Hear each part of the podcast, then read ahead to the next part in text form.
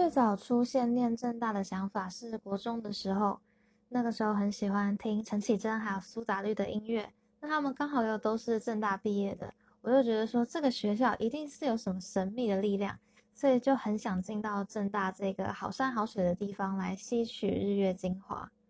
接着是高中的时候，不是都要念英文杂志吗？那杂志的最后一页都会写英文节目在哪一些电台里有播出，那其中一个电台就是正大之声。那我一直都很喜欢听广播，所以就更加想要进到政大来念书。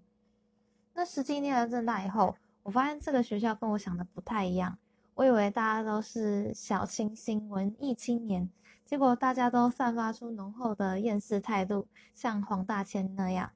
可能是因为文山区太常下雨了，导致大家的心情都比较低落一点。